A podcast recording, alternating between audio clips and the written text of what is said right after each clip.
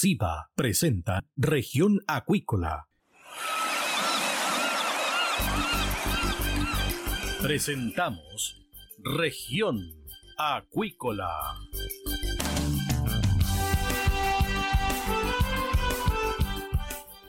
Escuche desde ahora todas las novedades de las principales actividades económicas de la región de los lagos y con las voces de sus protagonistas. Región Acuícola. Es un programa producido por Radio Sago de Puerto Montt, 96.5 FM, y transmitido a través de la red informativa del sur. SIVA, Ciencia Aplicada en Acuicultura. Contamos con un capital humano avanzado y equipamiento especializado. Nuestro compromiso, entregar confianza y calidad para una acuicultura sustentable. SIVA, Centro de Investigaciones Biológicas Aplicadas. Visítanos en www.siva.cl. MSD Salud Animal, inteligencia en salud de peces. La esencia de la compañía es el cuidado de la salud animal, donde la tecnología ha pasado a tener un rol clave. Por eso, ha ampliado la oferta de productos y hoy entrega un servicio integral.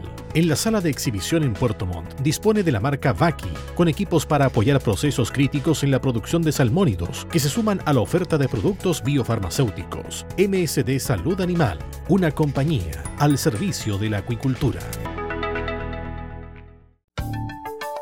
Escuche todos los domingos desde las 12 horas Recuperemos Chile. Recuperemos Chile. Un espacio de ciudadanos que busca retomar el país de todos. Recuperemos Chile, el valor de las ideas. Dentro de una caracola podemos oír el sonido del mar, pero ¿qué puedes decir tú de la vida en la costa? En Proyecto Caracola del Instituto Milenios Secos buscamos tus anécdotas, problemáticas y desafíos que vives siendo parte de las comunidades costeras de Chile para crear una completa historia de relatos sobre la vida junto al océano. Para participar, envíanos un audio de WhatsApp al más 569 5865 6997 y construyamos juntos la voz del mar.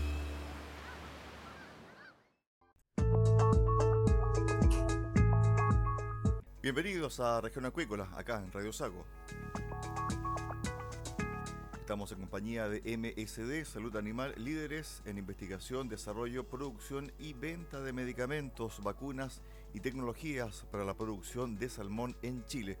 MSD, Salud Animal, impulsando el bienestar animal y la sostenibilidad de la acuicultura en el sur del país. Bien, hay un estudio que ha sido realizado por investigadores y profesionales de la Universidad de los Lagos, del Centro IMAR, que se denomina de la siguiente forma, Plataforma Continental frente al norte de la Patagonia chilena, una zona de potencial riesgo para el inicio de la floración de Alexandrium catenila. Estamos con uno de sus autores, el oceanógrafo y doctor Patricio Díaz. ¿Qué tal, doctor? Bienvenido acá a Región Acuícola de Radio Sago. Muy buenas tardes, Cristian. Un gusto de participar en el programa. Bueno, llega el mes de septiembre y también comienza a surgir eh, la famosa FAN, la floración de algas nocivas. Habíamos tenido nosotros un contacto hace un tiempo atrás, hace un par de semanas atrás, y me decías de que comenzó la floración como que se adelantó, pero era más voluminosa que tóxica. Sí, efectivamente, nos comunicamos, ¿cierto? Hace, no sé, algo así, cuatro semanas y, claro, yo les comentaba que eh, la, época productiva, ¿cierto?, en, el sistema del fiordo y el seno Roloncaví se había iniciado a inicios de agosto y ya estábamos observando eh, floraciones importantes, pero de especies que no, generan eh, biotoxinas marinas, pero sí que generan algunos impactos en la industria salmonicultora, producto de que son especies que, que generan daño mecánico en, en las brancas de los peces. Ahora, ¿cuál es la novedad de este informe, de esta investigación frente a las costas de la zona norte de la Patagonia? A ver, primero destacar que este es un, trabajo multidisciplinario ¿ya? Eh, que está eh, liderado por Camilo Rodríguez, que es un, estudiante del programa doctorado de, nuestra casa de estudios, eh, y que salió hace, bueno, se, se publicó hace muy poco, hace alrededor de una semana. Entonces participan instituciones varias instituciones nacionales, entre ellas la, Universidad Austral, la Universidad del Biobío, la Universidad Católica del Norte y también eh, instituciones extranjeras, como es el caso del Instituto Español de Oceanografía. Entonces, eh, a ver, Camilo eh, lo que hizo en su tesis de doctorado es ver un poco las potenciales fuentes y tratar de entender cómo es la dinámica de las floraciones de Alexandro Catenela, que es un, una microalga, ¿cierto? Que hemos conversado en otros programas los efectos que genera es el principal productor de toxinas paralizantes en Chile y el que ha causado eh, la mayor cantidad de intoxicados, más de 500 intoxicados y más de 20 eh, eh, fallecidos. el, tema es muy importante por el tema de la salud pública y también los impactos que genera en el ecosistema. ¿Cuál es la novedad de este trabajo? todo lo que habíamos realizado y que, se ha realizado en Chile hasta ahora había sido en la zona de mar interior, de fiordos y canales de la Patagonia. Este es un trabajo nuevo donde, eh, gracias a un proyecto del el crucero CIMAR Fiordos 24, ya que es financiado por el Comité Oceanográfico Nacional, pudimos visitar la zona de la plataforma continental. Esto es frente a la zona de Chiloé, entre eh, Canal de Chacao y eh, Península Taitao en el sur de Aysén. Entonces, es la primera vez con un barco nacional, porque sí se habían hecho cruceros eh, por esa zona, pero con barcos internacionales, no dedicados al tema asociados a las floraciones algales nocivas, y tuvimos acceso a, colectar muestras de sedimento en, zonas bastante profundas, de hecho llegamos en algunos en algunas zonas hasta más de 3.500 metros de profundidad en los, los cañones submarinos que tienen esa zona, y, encontramos información súper valiosa, ya que eh, se había hablado en algún momento de que estas zonas podrían ser potenciales fuentes ya de floraciones algales específicas de Alexandria catenela, pero no había ningún estudio que lo demostrara eh, con datos empíricos. Esa es un poco la, novedad de este trabajo. Ahora, cuando se habla de quistes en reposo de Alexandrum catenela, ¿qué significa eso? A ver, el ciclo de vida de esta, de esta microalga contempla una fase de, resistencia, ¿cierto? Que podríamos denominarla comúnmente como una semilla, que cuando finaliza una floración se genera este tipo de, estadio y esta, esta, este quiste eh, sedimenta en el fondo, de, hecho no, no, lo encontramos en la, en la columna de agua, sino que se deposita en el sedimento y cuando las condiciones vuelven a ser favorables en, la primavera o el verano siguiente, eh, tienen la capacidad de poder germinar. Entonces la pregunta que nosotros nos planteamos, bueno, estos quistes que, logramos detectar en la plataforma oceánica, ya que estaban a 150 o 200 metros de profundidad, ¿existe algún forzante físico que logre colocarlos en la capa superficial, la, la que denominamos la capa fótica, y eventualmente poder eh, germinar y ser una nueva fuente para una potencial floración de Alexander. Eh, ¿Qué es lo que hicimos? De hecho, toda esta idea surgió de la defensa de, la tesis doctoral de Camilo, donde los evaluadores le dijeron, bueno, con toda la información que tú lograste recolectar, ¿es posible eh, poder mencionar alguna zona de riesgo? Y entonces empezamos a pensar, bueno, tenemos información suficiente, ¿ya?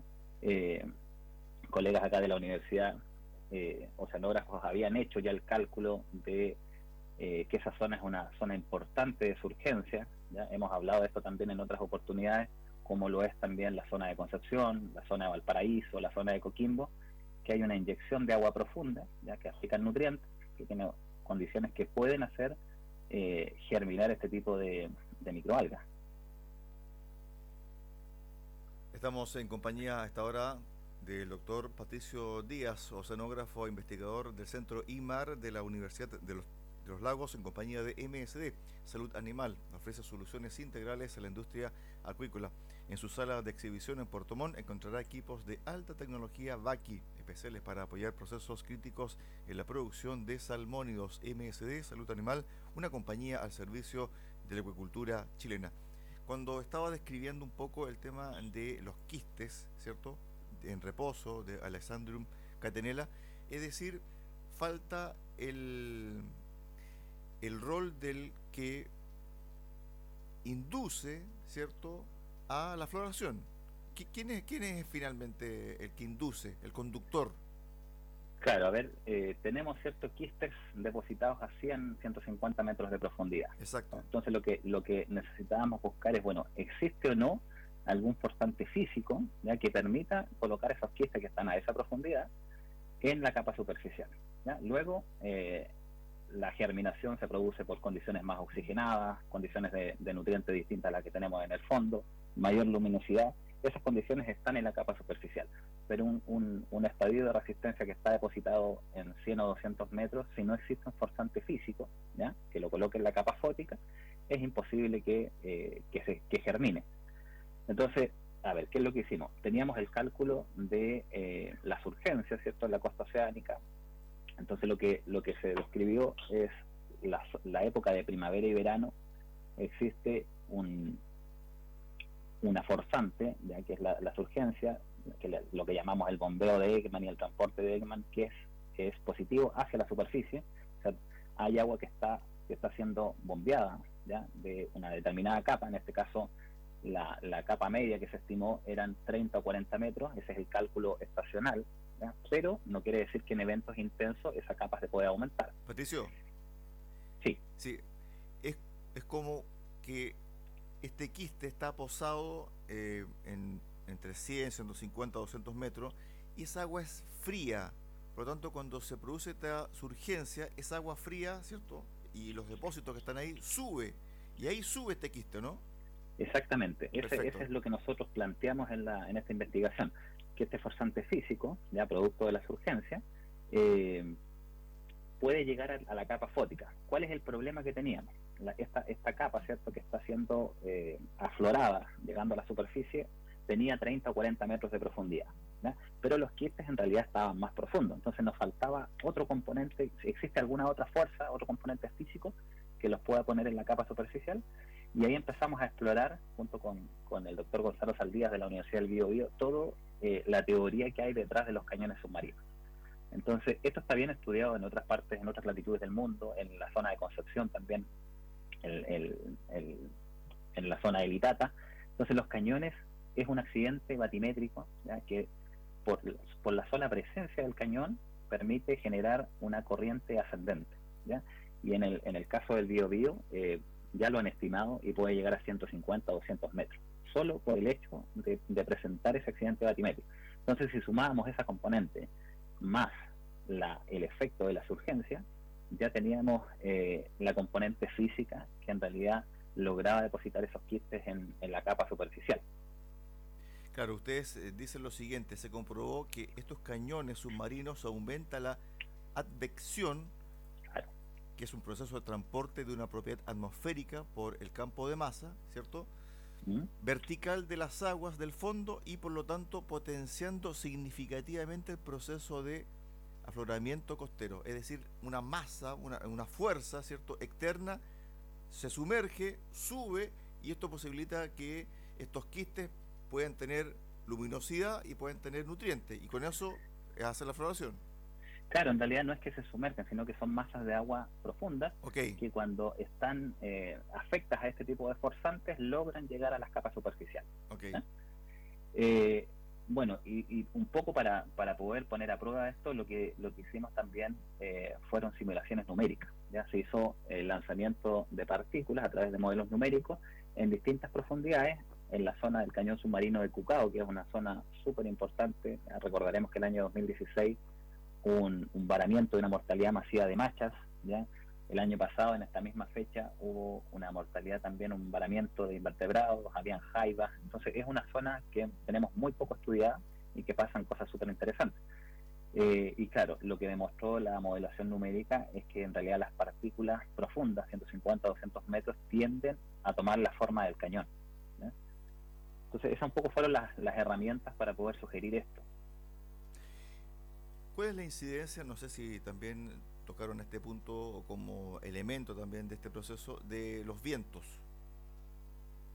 Claro, en realidad, la, la, por ejemplo, la surgencia ya se genera producto de vientos que son, de, son estacionales, por lo tanto, durante primavera y verano, la componente cierto de viento sur sumado a la al, lo, hemos hablado en otras, en otras instancias con el, el, tema de las urgencias, a la rotación de la Tierra genera un ascenso de agua profunda y hay un desplazamiento de agua superficial hacia la zona oceánica. Eso también tiene otras consecuencias, producto de eh, hay masas de agua que en realidad tienen poco oxígeno y hemos, yo creo que has entrevistado a otros colegas que estas, por ejemplo, mortalidades masivas de, invertebrados en algunas zonas de, centros de surgencia, como es Concepción o Coquimbo, eh, hay mortalidades masivas por baja de oxígeno. Es, un proceso acoplado. Entonces, ¿por qué en verano, en primavera y verano? Porque están los, los vientos favorables para que se produzca la surgencia. En otoño y en invierno cambian los vientos, por lo tanto el proceso es inverso y es de hundimiento. Entonces, aguas que vienen desde el océano más cálidas chocan con la costa y se produce el proceso inverso que es de hundimiento. Ahora bien, estos resultados, ¿para qué sirven desde el punto de vista de, por ejemplo, los centros de cultivo, para las personas que trabajan en la mitilicultura, para las empresas salmoneras? ¿Cuál es el elemento, el elemento que tiene, que tiene, cierto, esta investigación para tomar decisiones? Claro, eh, en el tema de salmonicultura es un estudio clave, yo creo, que se anticipa a, lo que va a ser la futura eh, acuicultura y principalmente salmonicultura oceánica. Todo esto que ya se está pensando, de hecho hay proyectos en, marcha, en marcha que están... La, eh, la, Corfo tiene dos proyectos que están aquí en Puerto Montt, donde es como un, un plan piloto. Exactamente, un plan piloto para probar sistemas de transmisión en línea de datos, ¿cierto? en la zona oceánica hay eh, prospectos ya de, balsas jaulas que se están probando en, sistemas dinámicos o altamente dinámicos como sería la, costa oceánica. Por lo tanto, eh, anticiparse a esto y decir, mira, estas zonas son de mayor riesgo porque en realidad conocemos tan poco de nuestra, nuestra costa oceánica, la mayor cantidad de estudios están en, en el sistema en el mar interior, producto que es más fácil llegar, para, ir a, la zona oceánica necesitamos ciertas embarcaciones grandes, el, o sea, el costo de operación es mucho más alto en la costa oceánica. Entonces, si podemos anticiparnos a esto y hacer una sugerencia cierta a la autoridad que estas zonas, por ejemplo, los cañones submarinos, tienen un mayor riesgo ¿ya? De, de eventos de este tipo, y no tan solo de floraciones algares, sino que también de ascenso de aguas profundas que son bajas en oxígeno y que podrían tener efectos súper severos en, la, en, este caso en el cultivo de salmones. Bueno, sin duda que este trabajo también evidentemente está relacionado, tal como lo dice el doctor Díaz, con este proyecto de offshore que está impulsando la Corfo y que varias empresas de la industria salmonera están viendo y visualizando sobre el futuro, no muy lejano, Patricio, ¿ah? de esta forma de, de criar eh, salmones, por lo menos acá en la región de los lagos. Sí, o sea, eh, yo creo que es hacia donde va la salmonicultura. Eh, o sea, la, la, ya llegamos a aproximadamente un millón de toneladas por año y, es una industria aún en crecimiento. Y la región de los lagos, la región de Aysén ya no, no hay espacio para poner nuevas concesiones. La industria migró a Magallanes. En Magallanes probablemente va a pasar algo similar. Entonces, claro, la, la, la zona que en, este caso queda todavía libre es la parte oceánica. Eh, ellos mencionan que en realidad en temas de operación eh, es completamente factible trabajar ahí, pero hay que decir, bueno, es una zona abierta, eh, también existen estos riesgos, los mismos riesgos que estamos teniendo, en, por ejemplo, en un fiordo, ¿cierto? Que es un sistema más cerrado, también los pueden tener afuera. Y no, y no tan solo con Alexandro Catenela, hay especies recientes que, que nos están afectando, por ejemplo, como especies del grupo Careña que son altamente tóxicas para los salmones y que son especies más oceánicas. Patricio, pero haciendo una comparación entre mar abierto y, fiordo, si bien es cierto, también se puede producir en mar abierto floración, ¿esta no es tan dañina o el volumen es, menor en comparación a un fiordo, por ejemplo? Eso no lo sabemos, Cristian, porque eh, en realidad hemos, hemos explorado tan poco la parte oceánica que eh, no tenemos mediciones. Sería muy responsable decir el riesgo es menor porque se podría generar como un efecto de dilución, que es un, un, espacio mucho más abierto, pero no lo conocemos. Entonces, claro, por eso es necesario hacer, de hecho lo dejamos planteado nosotros en este artículo, de que es necesario profundizar la investigación en esta zona, porque no, no conocemos mucho. El Instituto Fomento Pesquero, por ejemplo, a partir de lo que pasó con el gran evento de Marea Roja del 2016, implementó un sistema de monitoreo oceánico, desde el Biobío hasta el sur de Chiloé, por la parte oceánica. Entonces, ellos han ido colectando información, es un, muestreo mensual, pero ya se va generando información, pero necesitamos necesitamos más. Sin duda que todavía hay un campo amplio por eh, indagar en nuestras eh, costas, especialmente las costas del sur de Chile, que están aparentemente destinadas a la producción no solamente de salmonio, eh, Patricio, ¿ah? también de otras especies que va a demandar el mundo en poco tiempo. Sí, efectivamente, o sea, la, la, acuicultura es donde está migrando todo, ¿cierto? En realidad, el cultivo en general, ¿ya?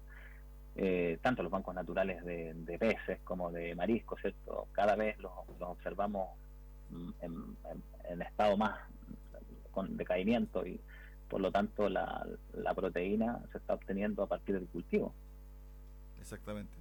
Bueno, te agradecemos estos minutos, eh, Patricio, por eh, explicarnos esta investigación desarrollada a través del centro IMAR y también a través de la Universidad de los Lagos. Sería interesante recordar los nombres eh, de los investigadores, Patricio. ¿ah? Sí, es un, trabajo que está liderado por el doctor Camilo Rodríguez, que fue estudiante de, de nuestra universidad, el programa de doctorado que tenemos en la universidad.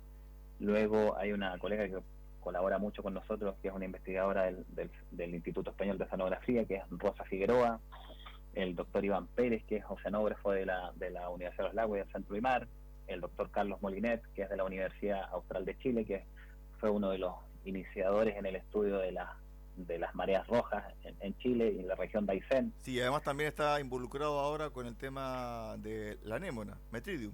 Claro, sí, sí, Carlos, Carlos trabaja bastante en manejo pesquero eh, de hecho, yo me formé con él, así que le tengo un respeto y un cariño tremendo. Así que eh, él es muy bueno en ecología y en pesquería. Eh, y ahora viendo temas nuevos con, el tema del, del metridio. Luego el doctor Gonzalo Saldía, que no quiero dejar de mencionarlo, que es un oceanógrafo igual de la Universidad del Bio, Vivo, en conjunto con, con Sergio Rosales y Gonzalo Álvarez, que son de la, de la Universidad Católica del Norte, y finalmente Pamela Linford, que es una estudiante también de eh, nuestro programa de doctorado, que está haciendo todas eh, simulaciones y, viendo el tema de la desoxigenación de las aguas en la Patagonia, que es un tema súper interesante también que en otra oportunidad han tratado con, con el doctor Iván Pérez. Estuvimos eh, con el oceanógrafo y doctor del Centro IMAR de la Universidad de los Lagos, Patricio Díaz, conversando sobre este trabajo denominado Plataforma Continental frente al norte de la Patagonia chilena, una zona de potencial riesgo para el inicio de la floración de Alexandrium catenela, conversando acá con Región Acuícola de Radio Sago. Gracias, Patricio, por estos minutos. Un abrazo. Un gusto, Cristian. Chao, chao. MSD, Salud Animal, líderes en investigación, desarrollo, producción y venta de medicamentos, vacunas y tecnologías para la producción de salmón en Chile. MSD, Salud Animal, impulsando el bienestar animal y sostenibilidad de la acuicultura en el sur del país. De esta forma llegamos al final del programa del día de hoy, acá en Región Acuícola. Los esperamos mañana a contar de las 13.30 horas en el 96.5 FM de Radio Sago, en Puerto Montt. Que usted tenga una excelente tarde. Centro de Investigaciones Biológicas Aplicadas CIBA, Ciencia Aplicada en Acuicultura. Entregamos confianza y calidad para una acuicultura sustentable. Contamos con un capital humano avanzado y equipamiento especializado. CIBA, Centro de Investigaciones Biológicas Aplicadas, Ciencia Aplicada en Acuicultura. Visítanos en www.ciba.cl. Dentro de una caracola podemos oír el sonido del mar pero, ¿qué puedes decir tú de la vida en la costa? En Proyecto Caracola del Instituto Milenios Secos buscamos tus anécdotas, problemáticas y desafíos que vives siendo parte de las comunidades costeras de Chile para crear una completa historia de relatos sobre la vida junto al océano. Para participar, envíanos un audio de WhatsApp al más 569 58656997 y construyamos juntos la voz del mar. Escuche todos los domingos desde las 12 horas Recuperemos Chile. Recuperemos Chile. Un espacio de ciudadanos que busca retomar el país de todos. Recuperemos Chile, el valor de las ideas. El bienestar animal está integrado en todos los servicios que MSD Salud Animal ofrece a la salmonicultura chilena. Los equipos garantizan un cuidadoso manejo de los peces durante todo el ciclo productivo, evitando lesiones y situaciones de estrés, y están disponibles en la sala de exhibición en Megacentro Puerto Montt, donde también brindan asesoría técnica en el proceso de adquisición y postventa de equipos. MSD Salud Animal, impulsando el bienestar animal.